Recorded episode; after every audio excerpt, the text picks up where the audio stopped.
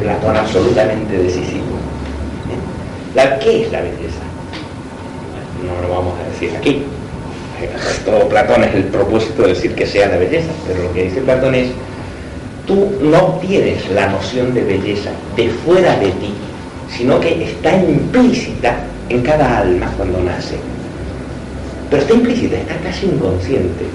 Cada alma nace de alguna manera con un recuerdo de lo que es la pura belleza. Y lo que va encontrando son ejemplares de belleza, ejemplares más o menos bellos. Los llama bellos porque inmediatamente en ellos reconoce, sin darse cuenta, ¿eh? resuena esta noción implícita de belleza, que es la absoluta belleza. Claro, dice Platón, en la vida mundana de todos los días nunca encontraré la absoluta belleza, jamás, porque lo absoluto no existe en la dimensión de lo relativo. Encontraré, por ejemplo, lo primero, si soy muy ingenuo, cuerpos bellos o objetos bellos, que serán más o menos bellos. ¿Sí? Ese cuerpo bello evoca en mí una respuesta, que es la respuesta que el alma experimenta entre la absoluta belleza. Pero luego, ¿qué descubro? Dice Platón, que es pues descubro que la belleza de un cuerpo bello se agota enseguida. Es decir, todos vamos hacia un cuerpo bello, es totalmente voluntario. El alma adora la belleza. Esto, toda alma adora la belleza. Luego aparece un cuerpo bello y se despierta en ti el deseo de ir hacia la belleza. Pero claro, no vas hacia la belleza, sino vas hacia ese pequeño rastro de belleza que hay en ese cuerpo y que no es la belleza puramente colmadora. Por lo tanto, vas saltando de cuerpo en cuerpo buscando un absoluto que no lo encuentras más que reflejado, solo un rastro de belleza en lo relativo. Y así empieza la evolución del alma, según Platón.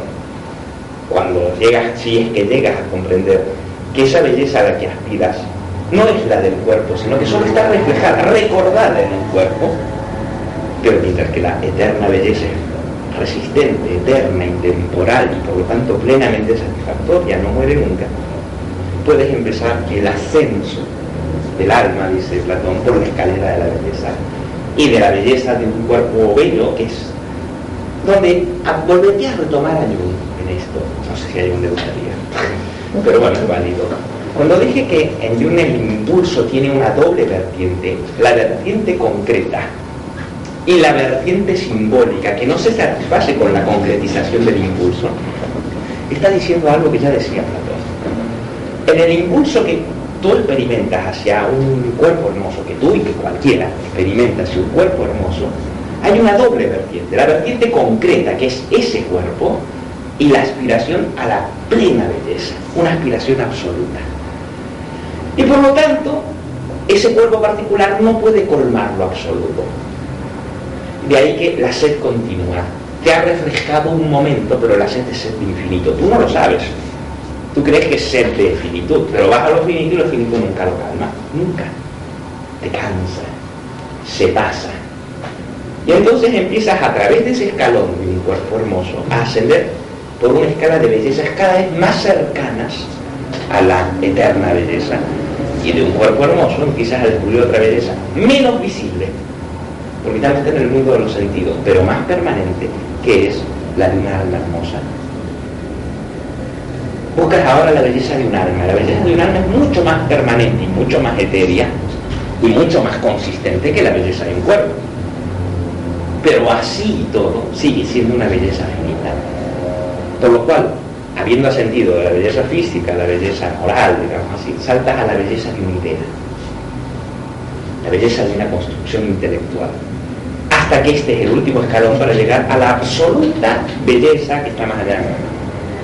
Bueno, esto lo dejamos de lado. Eso es un arquetipo para Platón.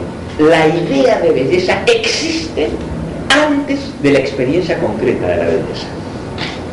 Antes de experimentar algo bello, ya existe la belleza, la idea de belleza y la aspiración a la belleza en ti. Luego te parece que descubres algo bello, pero en el fondo no es que lo descubres. Cuando vas hacia algo bello vas porque, sin saberlo, has reconocido un reflejo de aquella belleza que está olvidada, pero cuya sed continúa en ti. y vas a una, vas buscando realidad a lo que es una apariencia de realidad. Como quieres abrazar y lo que abrazas es la, un, reflejo, ¿eh? un, rastro que la belleza dejó, pero ya no está ahí. Tú no lo sabes, y abarcas todo eso y luego te encuentras con que no has podido coger nada. dices, ah, no era esta la belleza que buscaba. Y así va subiendo. De ahí que el amor, que es la aspiración hacia la belleza, sea para Platón un camino iniciático. Y el don Juan más don Juan del mundo, o ¿cuál sería el personaje? O la vampireza más vampireza del mundo. ¿eh? Y el tío que se pasa el día llegando, lepoteando de aquí para allá y una y otra, sin saberlo, está poseído por una aspiración de eternidad. Es un maravilloso enfermo, que también está en. El gesto aparentemente más trivial responde a una necesidad nada trivial.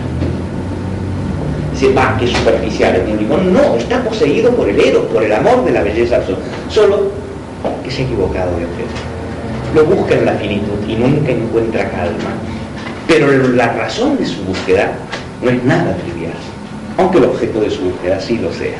¿Se entiende esto? Un poco de eso existe en, en, lo que llamamos amor, o sea, a través de la búsqueda que un hombre heterosexual hace a través de distintas mujeres y que una mujer heterosexual hace a través de distintos hombres y que un chico homosexual hace a través de distintos hombres y que una chica homosexual hace a través de distintas mujeres, creemos que buscamos a aquel, pero en cada uno de ellos estamos buscando algo que no está ahí. Buscamos la completitud, este es un mito platónico. Buscamos ser completos y creemos que la completitud, al principio ingenuamente, consiste en acoplarse a otro.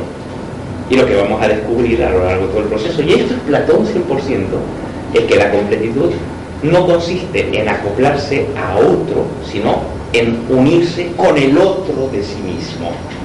La completitud siempre es una experiencia interior, no una experiencia de añadido exterior. ¿Se entiende todo esto que digo?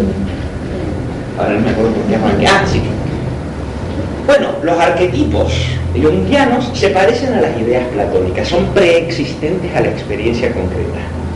Están en el alma, ¿sí? cuando hablamos de, la expresión del alma, de la belleza, entonces la, la aquí como, como se podría conjugar de alguna manera.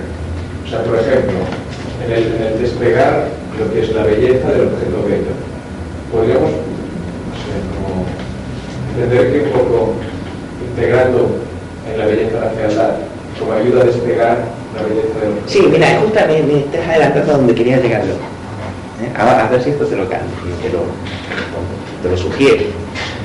Se parece mucho a Platón en que los arquetipos son preexistentes a las experiencias particulares, que los arquetipos no están fuera, aunque aparecen reflejados exteriormente, y por eso creemos a veces dotamos a un objeto sin dar cuenta en el inconsciente, ¿eh? a un objeto de cualidades que el objeto en su finitud no tiene, pero aparece cargado de la potencia de un arquetipo. Una persona puede avasallarte, por ejemplo. Un objeto puede obsesionarte. Cuando el objeto en sí o la persona en sí, pobrecitos, tan finitos como tú, pero ese poder avasallante que parece que emana de la persona, o del objeto es porque el objeto está contaminado y cargado para ti, para tu mente, para tu alma, del poder arquetípico. ¿Sí? Pero la diferencia con Platón es que mientras que las ideas platónicas abarcan lo perfecto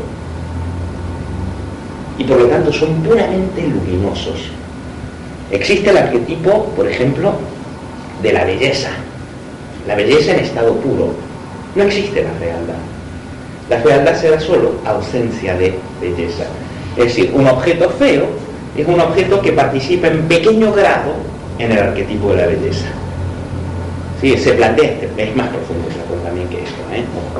de la marinera, pero no se le plantea el problema, es decir, bueno, si en algún lugar, que no es un lugar físico, existen los verdaderos arquetipos, y hay el arquetipo de el ser humano, el arquetipo del bien, de la bondad. También debe haber algo así como el arquetipo del excremento, el arquetipo de, qué sé yo, los pelos que se caen cuando te peinas ahí en la, en la pileta, de estar el arquetipo. ¿Eh? Y mientras, eh, bueno, en la tendencia posterior del platonismo existe esto de incorporarlo, mientras que Platón va a decir, no, el arquetipo es lo perfecto de cada cosa. En Jung, la idea arquetípica o el arquetipo no abarca solo su faceta luminosa, sino que abarca la totalidad de facetas. Y por lo tanto abarca tanto la máxima luminosidad como la máxima oscuridad.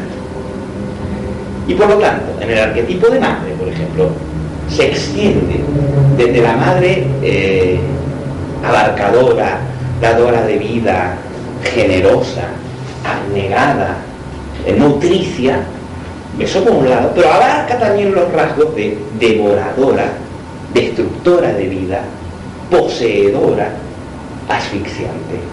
Por lo tanto, a diferencia del arquetipo platónico que excluye la contradicción, el arquetipo jungiano abarca la contradicción y puede ser experimentado tanto en su dimensión eh, celestial como en su dimensión infernal.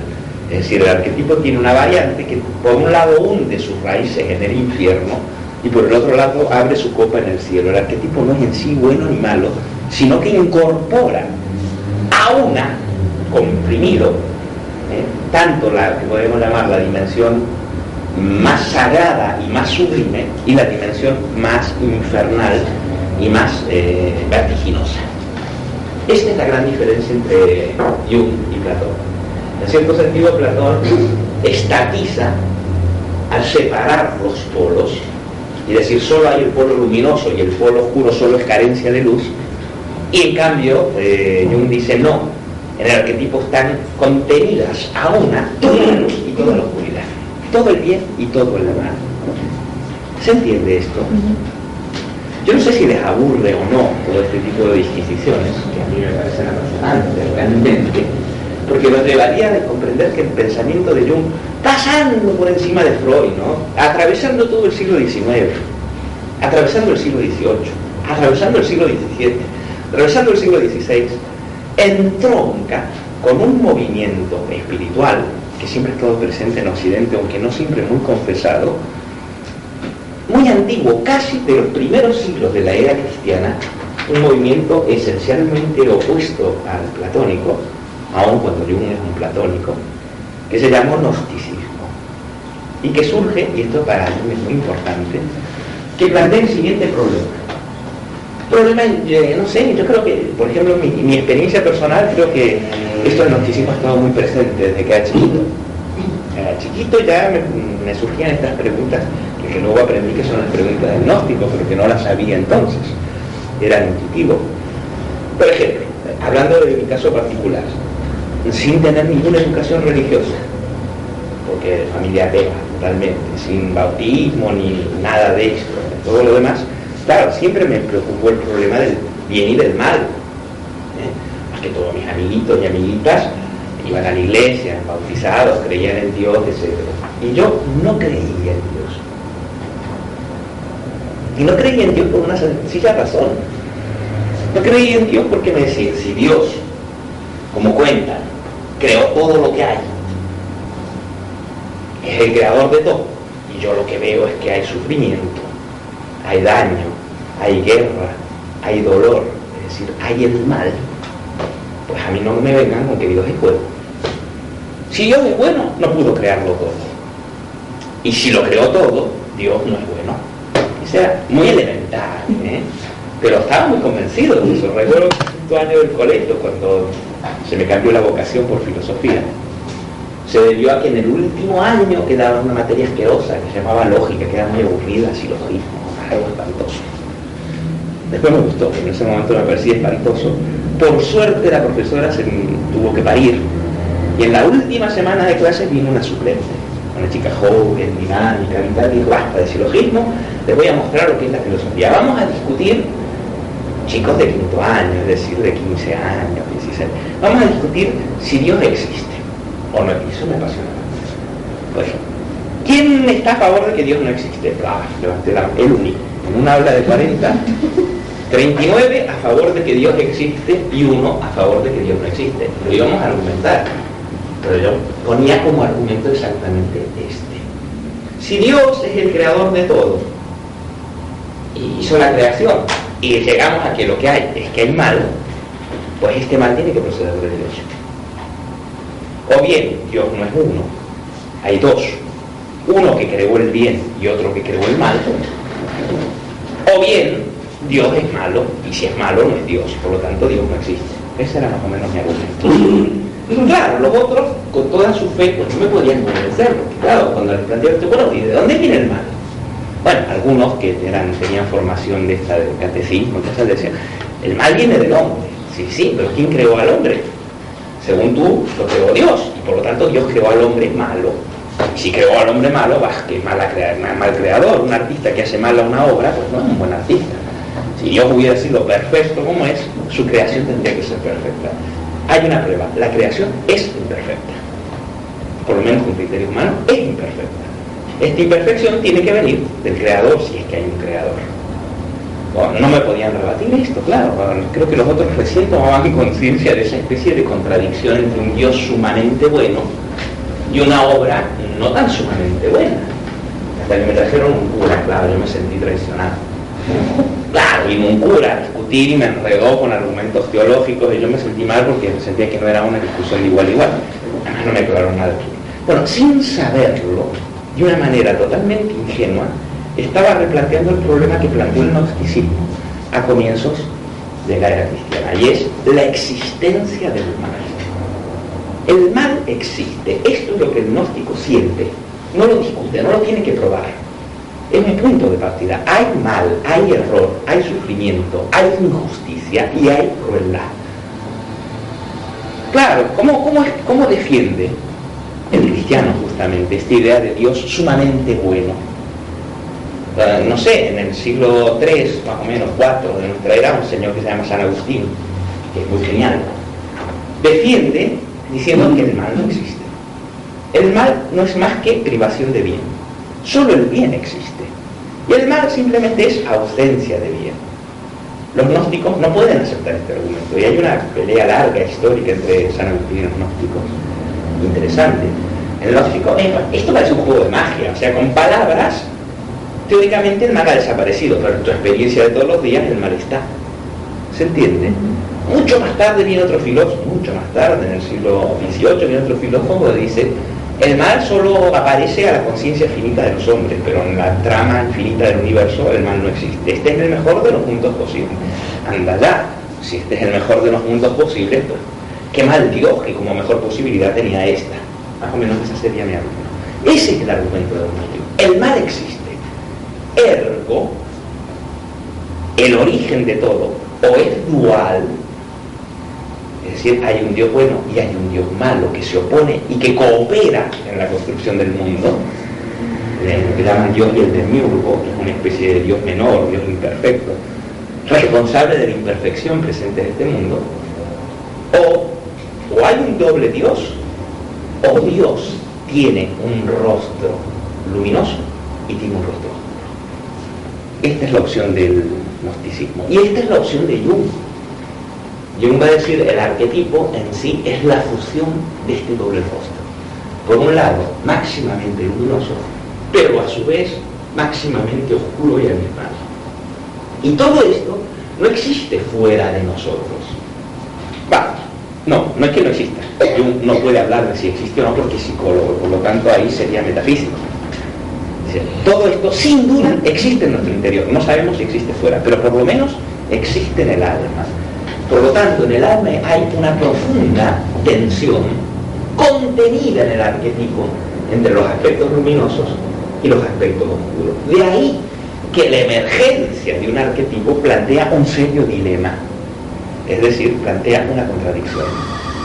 Plantea o la integración de lo. la integración o la expulsión y la contradicción de lo oscuro. O te está pidiendo que tu sistema de clasificación blanco y negro se vuelva más amplio y más elástico para llegar a una especie de totalidad que admita blanco, negro y toda la gama de gris. En cierto sentido, el desarrollo psicológico, la ampliación de conciencia, como la propone Jung, consiste justamente en la capacidad de poder ir integrando progresivamente contradicciones. ¿Se entiende esto? Integrar contradicciones con toda la gama de grises que implica es volverse más sensitivo, más delicado, menos torpe, menos rígido, más flexible, más maleable, pero por el otro lado implica una pérdida de seguridad, de ese tipo de seguridad. La seguridad que el bien es bien y el mal es el mal, esto es correcto, esto es incorrecto, este es loco y este es sano, este es bueno y este es que es un poco lo que está poniendo en práctica en su teoría de la psique. La psique es luz y es oscuridad. ¿Eh? El, de un ataca, ya lo hizo Freud, ¿cierto? Ataca una psicología sin inconsciente. O sea, mientras el occidental creyó que la psique era idéntico a la conciencia, que solo existe psicológicamente aquello de lo que soy consciente y lo inconsciente no existe, teníamos una psicología puramente luminosa que no podía explicar lo que nos pasa. En cambio, Freud abrió y dijo, no, el espacio interior no está formado solo de lo consciente, sino del inconsciente. Y en esta variante Jung atribuye a lo consciente ese rayo de luz y al inconsciente esa potencia de oscuridad. Y como el resultado o la aspiración máxima, digamos así, no consiste en la eliminación de la contradicción, o sea, que desaparezca el inconsciente y sea todo luz, ni que desaparezca la luz de la conciencia y sea absorbida en la oscuridad, sino en poder vivir integrando cada vez más zonas de luz y de oscuridad. ¿sí? La meta junguiana es, de alguna manera, la meta gnóstica, poder llegar a vivir la totalidad. Y la totalidad implica todo lo bueno y todo lo malo. Y esto tiene una consecuencia importantísima donde la psicología de Jung deja de ser una técnica y una terapia para transformarse en un camino, que es por lo que me interesa a mí personalmente, que no soy psicólogo. Lo importante de Jung es no solo una técnica y una metodología para el trato de las enfermedades de los desequilibrios psíquicos, ni siquiera una teoría más o menos científica de lo que es la psique, sino que se transforma en un camino evolutivo donde señala que hay un proceso que tiene una meta y este proceso es un proceso espiritual que abarca el alma, abarca el cuerpo y abarca la integridad total del individuo y que todos estamos mal que nos peces comprometidos en ese proceso. Y de repente el ayuno deja de ser solamente recabar información para empezar a sentir la invitación de hacer un camino. Y esto ya trasciende el plano científico, el plano psicológico, etc. ¿Se entiende lo que estoy diciendo? Y adelantándome a lo que sería el final, la invitación de Jung, que la encuentra, porque no es el primero, esto ha estado siempre en la humanidad, es la invitación a ser individuos íntegros y la renuncia a ser individuos perfectos. Cual es un gran alivio su insistencia en que el ser humano, precisamente por esta dualidad inherente a la naturaleza, no, solo a su naturaleza, a la naturaleza, no puede ser perfecto, entendiendo que lo perfecto es lo redondo. Es lo redondo, lo infinito y lo ilimitado. Y nosotros somos limitados. No podrás nunca ser Dios. Porque la meta de los hombres no es ser Dios. La meta de los hombres es ser hombres el lote del hombre, por lo tanto, no es la perfección, que es el lote de los dioses, sino la completitud. ¿Pero qué consiste la completitud? La completitud es aceptar toda tu fuerza, tu luminosidad y toda tu oscuridad o toda tu vulnerabilidad. ¿Se entiende más o menos Es más, entonces de aquí ya sería otras cosas que veremos con más detalle más adelante, y es aquel hombre, aquel ser humano, cuando digo hombre no digo varón, aquel hombre que se cree Dios, está sufriendo de un grave desequilibrio. Quiero decir, está sufriendo de una alienación de su propia naturaleza y de una identificación con un arquetipo, con el arquetipo de la divinidad.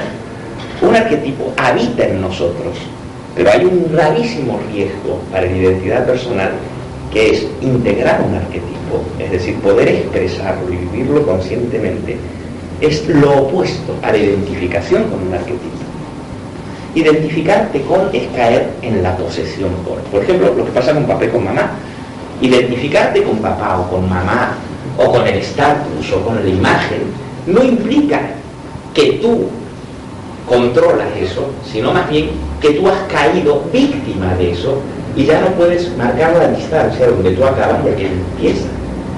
La identificación con un arquetipo no implica que el yo utilice el arquetipo, sino más bien que el yo es usado compulsivamente, digamos así, es vampirizado, para usar otra imagen, se infla, como dice Jung, se hincha, pierde su medida y se identifica con algo inconsciente, que no por ello deviene consciente, todo lo contrario, y se entra en un fenómeno compulsivo. Así, esas personas que se creen extraterrestres, o que se creen la reencarnación de Cristo, o de un apóstol, o los salvadores del universo, sin negar que pueda existir quizá la posibilidad de que alguien tenga que ser de redentor, difícil. Bueno, sin negar eso, sin duda hay muchísimos más redentores de los que necesitamos, que andan por ahí redimiendo lo personal, ¿no? ofreciendo la salvación, el conocimiento, la trascendencia, la preparación para la próxima era o para el próximo ingreso, que bien mirados como seres humanos que son, son seres humanos que están manifestando una conducta sintomática. Y una conducta sintomática que es sintomática de un problema, es decir, sintomática de un desequilibrio. Esta persona no integra un arquetipo, sino que es dominada y controlada por un arquetipo. Y por lo tanto es altamente inconsciente. No es que mienta cuando diga que es Dios, porque posiblemente se lo cree, y en eso está su problema. Al creerse que es Dios, pierde su dimensión estrictamente humana. ¿Se entiende? El tema es el equilibrio entre consciente e inconsciente. Cualquiera de las otras dos opciones que sería el, consciente niega y se distancia y procede como antípoda y como si no existiera lo inconsciente, es muy peligroso. Pero la otra, la conciencia, se funde y se disuelve en el inconsciente, también es peligrosa. Porque para que haya una relación, eso lo dije en la clase pasada, tiene que haber dos. En cuanto no hay dos, peligro. Y si bien Jung insiste en la importancia del inconsciente, e insiste en el mismo sentido y con el mismo énfasis en la importancia de la conciencia. Se puede caer uno en la tentación de decir, guau, el inconsciente es maravilloso y el inconsciente trae la solución y el inconsciente lo sabe todo. No, el inconsciente puede ser devorador y destructor si no se establece la relación con una conciencia sólida y consistente. Por lo tanto, es necesario tener los pies, un pie en cada mundo. Cuando me voy totalmente para el mundo luminoso, cuando me voy totalmente para el mundo oscuro, ya no hay equilibrio, ya no hay relación, ya no hay diálogo, ya no hay dos. ¿Se entiende? Hay obsesión, hay posesión, hay compulsión, en ciertos casos hay realmente enfermedad. Por lo tanto, el estado de salud es un estado de equilibrio, no es un estado permanente, sino un contexto de ciudadano. Un equilibrio que continuamente hay que recuperar, porque no es que estás ahí y estás para siempre, sino que es caminar en la cuerda floja. ¿En qué consiste el equilibrio? Consiste en que cuando te vas demasiado para un lado tienes que presionar para el lado contrario y viceversa. Consiste permanentemente en una oscilación, no en una quietud. Como dirían en el árbol de la vida, el equilibrio existe porque existen los extremos. Y el equilibrio no se encuentra sino pasando por los extremos, sin quedarse ninguno. El problema es cuando te quedas en un extremo. Entonces el equilibrio se perdió. El equilibrio, por lo tanto, no consiste en tener equilibrio, sino en una permanente reedición de una compensación. Mucho para un lado, entonces para el otro, ahora para el otro, y ahora para el otro, y ahora es como una especie de, es un proceso. No es un estado, sino que es un proceso, es un proceso que continuamente se refiere. Bueno, volviendo a esto de los ¿se entiende un poco la idea del arquetipo? Mm. Se plantean problemas súper interesantes que no tienen respuesta de un como, bueno, ¿y cuántos arquetipos existen? ¿Eh? ¿Perdón? ¿Es la hora ya? Bueno, vamos a dejar esta pregunta abierta. ¿Cuántos arquetipos existen? ¿Existen muchos? ¿Infinitos? ¿Pocos? ¿Tres, cuatro, cinco, seis, siete, ocho? ¿Cuántos arquetipos existen? Bueno, en algunos libros ¿eh? Si buscamos la respuesta en Jung, vamos a encontrar la contradicción. En algunos libros habla de pocos arquetipos, nunca dice un número, pero habla de un número finito de arquetipos. y luego de combinaciones de arquetipos. Y en otros libros habla de infinitas imágenes arquetípicas. Por lo tanto, ¿cómo podemos hacer para entenderlo y para hacer algo coherente en todo esto? Bueno, podríamos, yo no sé si es lo que dice yo, pero sería una buena aproximación teórica a decir que si hablamos de una profundidad del inconsciente, ¿no? aquí está el eje de la conciencia y aquí empezamos a entrar en el inconsciente, y hablamos de zonas o estratos cada vez más profundos, ¿eh? hasta llegar a una dimensión insondable de profundidad, negro, negrísimo, negro, tan oscurísimo que más allí ya no se puede saber qué diablos habrá. Podríamos decir que hay una serie de estratificaciones arquetípicas. O sea, podríamos decir que mientras más profundos, menos son. Pero a medida de que vamos ascendiendo sobre esas formas básicas, se empiezan a construir otras más complejas. Y a medida que emergemos a la conciencia, ya el nivel de complejidad es altísimo. ¿Se entiende? Hay una imagen en el libro de Jacobi, que no está mal ese libro, es recomendable, un poco aburrido quizá, pero su función no es divertir, es informar, un poco seco el encuentro pero bueno, no está mal, que habla un poco del ejemplo de los cristales. ¿eh? Habla de que todo cristal tiene una riqueza individual, pero que todo cristal se construye sobre una estructura cristalina a priori muy simple. Cada cristal orgánico crea su propia complejidad sobre esa base común a priori, antes de la formación del cristal. Bueno, podríamos hablar de una estructura muy básica abajo, pero que a medida de que vamos ascendiendo, estas estructuras se van complicando y haciendo más ricas sobre aquella base primordial, mínima. ¿Sí? Y por lo tanto, mientras que en el fondo podríamos hablar, de esto nos dice Jung, y esto es una exageración mía, podríamos hablar de un arquetipo básico que los contiene a todos, o una forma arquetípica básica, a medida que vamos subiendo, esto se va complicando y originando multiplicidad arquetípica. Por ejemplo, en niveles medianos de conciencia podemos hablar del arquetipo de la madre. Pero a su vez, el arquetipo de la madre puede incluir el arquetipo de la madre devoradora, el arquetipo de el hada madrina, el arquetipo de la madrastra. Cada uno de estos son arquetipos, pero son especificaciones particulares, cada vez más particularizadas, cada vez más variables, de un arquetipo básico que es el arquetipo madre. ¿Se entiende? Es un poco como los números. ¿Eh? los que han hecho simbolismo de números aquí lo ven bien. Cada número posee un contenido simbólico y en este sentido hay infinitos números. ¿sí? Pero simultáneamente la infinitud de símbolos de los números pueden ser derivados de un número finito de símbolos.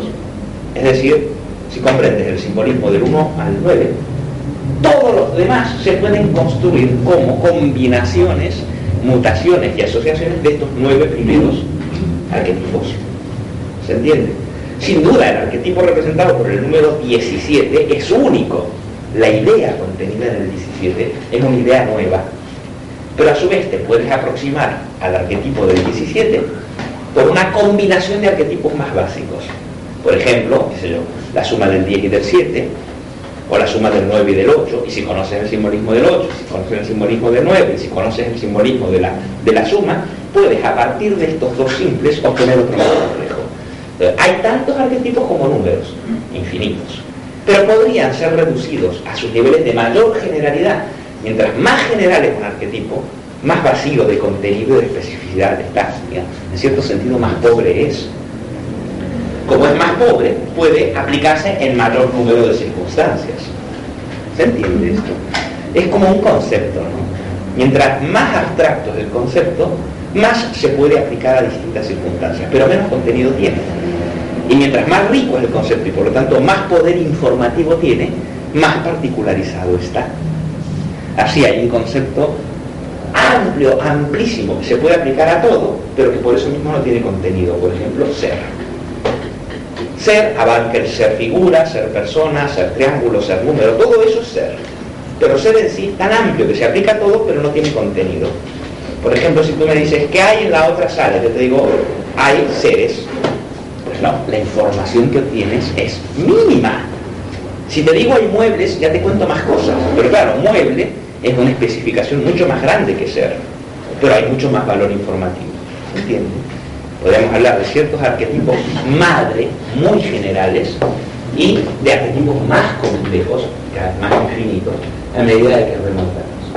Y dicho esto, queda abierta la puerta para que en la próxima hablemos exclusivamente del, del, arquetipo, de la relación del arquetipo, de la relación de los complejos con el arquetipo, de la relación de la vida personal con el arquetipo y demás.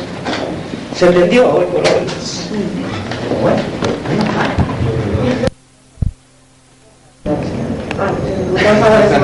No tienes, no pasa nada. ya,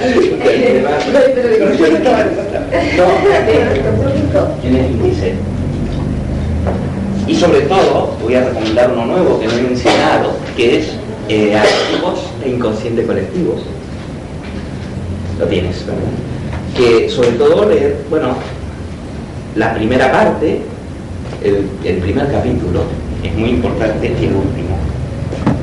Hombre, leerlo todo está bien, pero para lo que vamos diciendo aquí, sobre todo la primera y la última parte, ¿cómo se llama? ¿Lo dejas ver? Sí. Instinto al inconsciente, exactamente. Y luego para los más esotéricamente dotados, el último capítulo de este libro, sobre el que no vamos a hablar nosotros, es muy interesante, los fundamentos psicológicos del espiritismo. Y este tipo de cosas. La opinión de Jung acerca de este tipo de cosas es muy interesante y muy reveladora. Está abierto, ¿eh? niega estas cosas.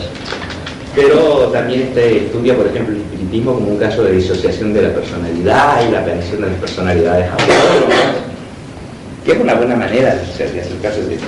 Quería ver esto, a ver si le suena. Eh, respecto a lo que ya hemos dicho, sobre todo respecto a la dinámica permanente de la vida psíquica, donde dijimos que sin tensión no puede haber crecimiento y un sistema energético que continuamente busque el equilibrio y que funciona por tensiones. Y entonces hace este comentario que me pareció brillantísimo, a ver si no me dejé las gafas en el mal día que tengo. Memorable y citable en realidad todos los párrafos son memorables y citables, no, no los vamos a citar a todos, no va a haber tiempo. Aunque se dice algo. Dice así, después de violentas fluctuaciones iniciales, eh, pregúntenme lo que no se vea, las contradicciones se compensan y aparece paulatinamente una nueva actitud cuya ulterior estabilidad será tanto mayor cuanto más violentas hayan sido las diferencias iniciales. Cuanto mayor haya sido la tensión de las contradicciones, tanto mayor será la energía que de ellos surja. Y cuanto mayor esta energía, tanto más intensa será la fuerza atractiva constelizante. En proporción con esa mayor atracción, será también mayor la amplitud del material psíquico que aparece constelizado. Y cuanto más aumente esta amplitud, tanto menor será la posibilidad de ulterior trastorno que podrían resultar de diferencias con materiales que no han aparecido previamente. De ahí que una actitud mental surgida de amplias compensaciones sea particularmente estable. Los más profundos conflictos, una vez superados, dejan tras de sí una seguridad y tranquilidad o un quebrantamiento tales que difícilmente podrán ser trastornados o respectivamente curados, mientras que por el contrario, es preciso que hayan existido los más profundos contrastes y que estos hayan llevado a una conflagración para producir resultados valiosos y permanentes. ¿Se entiende? ¿Sí? Quiero decir, ¿eh? A ver cuál es la manera. Interesante escuchar cuál es la manera del, del auditorio de orden entendido. A ver, ¿cómo qué? Venga, no voy a quitar, eh, prometo. Entonces parecería que cuanto más intenso sea el conflicto, mejor, pues más posibilidades hay, si se resuelve, porque si no se resuelve... Sí, ¿y en qué consistiría la resolución del conflicto? ¿Cómo se le imagina en todo caso? Si no pueden hablar por experiencia personal. Como algo nuevo, ¿no? Diferente de, de, de lo que ocasionaba conflicto, ¿no? La salida siempre está en otro lado. Bueno, claro, es que depende del conflicto estemos hablando, pero claro. de alguna manera yo creo que dice que cuanto más intenso es el conflicto, más, más energía se puede generar para una nueva cosa, ¿no? Que incluso que quizás sea más estable la solución. Pero voy a volver a leer, sí, voy a leer de a poquito porque leí muy rápido, dice así. De ahí que una actitud mental, mental quiere decir psíquica, se entiende, no mental de poco, surgida de amplias compensaciones, compensaciones intento de restablecer el equilibrio entre tensiones, sea particularmente estable, los más profundos conflictos, una vez superados, dejan, voy a separar la frase en dos partes, dejan tras de sí una seguridad y tranquilidad tales que difícilmente podrán ser trastornados. O, ahora voy a leer la segunda parte, los más profundos conflictos dejan tras de sí un quebrantamiento tales que difícilmente podrán ser curados. ¿Eh? Esta es la otra opción. Mientras que por el contrario, es preciso que hayan existido los más profundos contrastes y que estos hayan llevado a una conflagración para producir resultados valiosos y permanentes. Hay una... Vamos a ver, sobre lo que se apoya el crecimiento de la conciencia es sobre la integración de zonas cada vez más amplias. Vamos a decirlo así, sobre síntesis cada vez mayores. ¿sí? La síntesis no es la mera suma de las partes, ¿eh? Sino una especie, bueno, lo que hicieron conmigo Tarot y simbolismo, lo tendrán claro, ¿no es cierto?, de una tensión. Lo que surgiría, lo que emergería es una tercera posibilidad que no se podría intuir ni desde la primera posición ni desde la segunda, una tercera que implica una ampliación de horizonte. El secreto de la flor de oro, la introducción escrita por Jung es muy reveladora al respecto.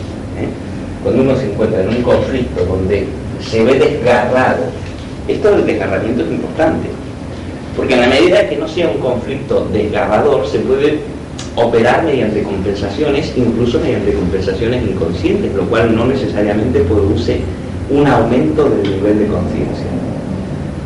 Pero cuando hay un desgarramiento entre dos tendencias opuestas, el resultado no consistiría sino en la emergencia de una ampliación de nivel desde el cual se trasciende la primitiva base del conflicto. Al respecto hay que distinguir en Jung dos términos que suelen confundir mucho, que es incremento de conciencia puede significar dos cosas distintas. Por un lado, el hecho de que parte de los contenidos del inconsciente, especialmente del inconsciente personal, pasen a la conciencia. En este sentido, mayor conciencia sería mayor en avance de la luz sobre la tiniebla. ¿Se entiende esto? Pero hay otro sentido en el que habla de los procesos de conciencialización, donde mayor conciencia no quiere decir mayor paso del inconsciente al consciente, sino la estabilización en un plano superior que une consciente e inconsciente. Es decir, por un lado es no solo darme cuenta de lo que antes no me daba cuenta, por lo que lo que era inconsciente deviene consciente, ese sería un caso, y el otro caso es la aparición, la emergencia de un estado de conciencia global, que es mucho más a lo que los esotéricos siempre han aludido con una especie de despertar. ¿Se entiende? Esto muchas veces plantea un problema. Entender que ser más consciente es eliminar más la tiniebla por integración a la luz. ¿Se entiende esto?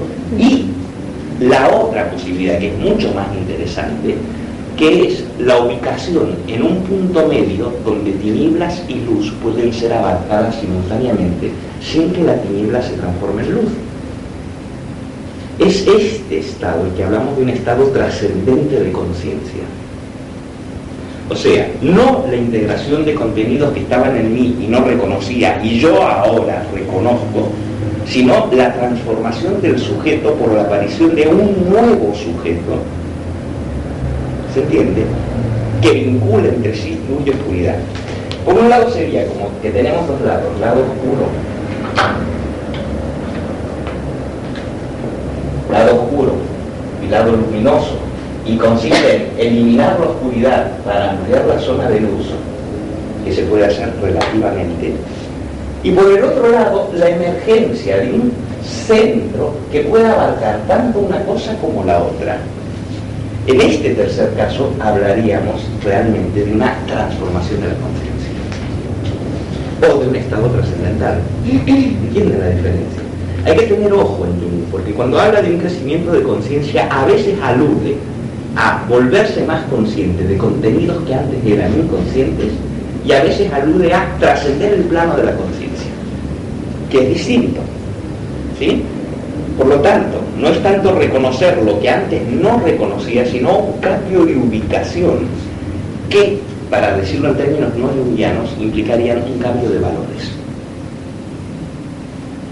Este otro cambio, lo que hablaríamos, él muchas veces usa concienciación o conciencialización para esta tercera posibilidad que es la trascendencia.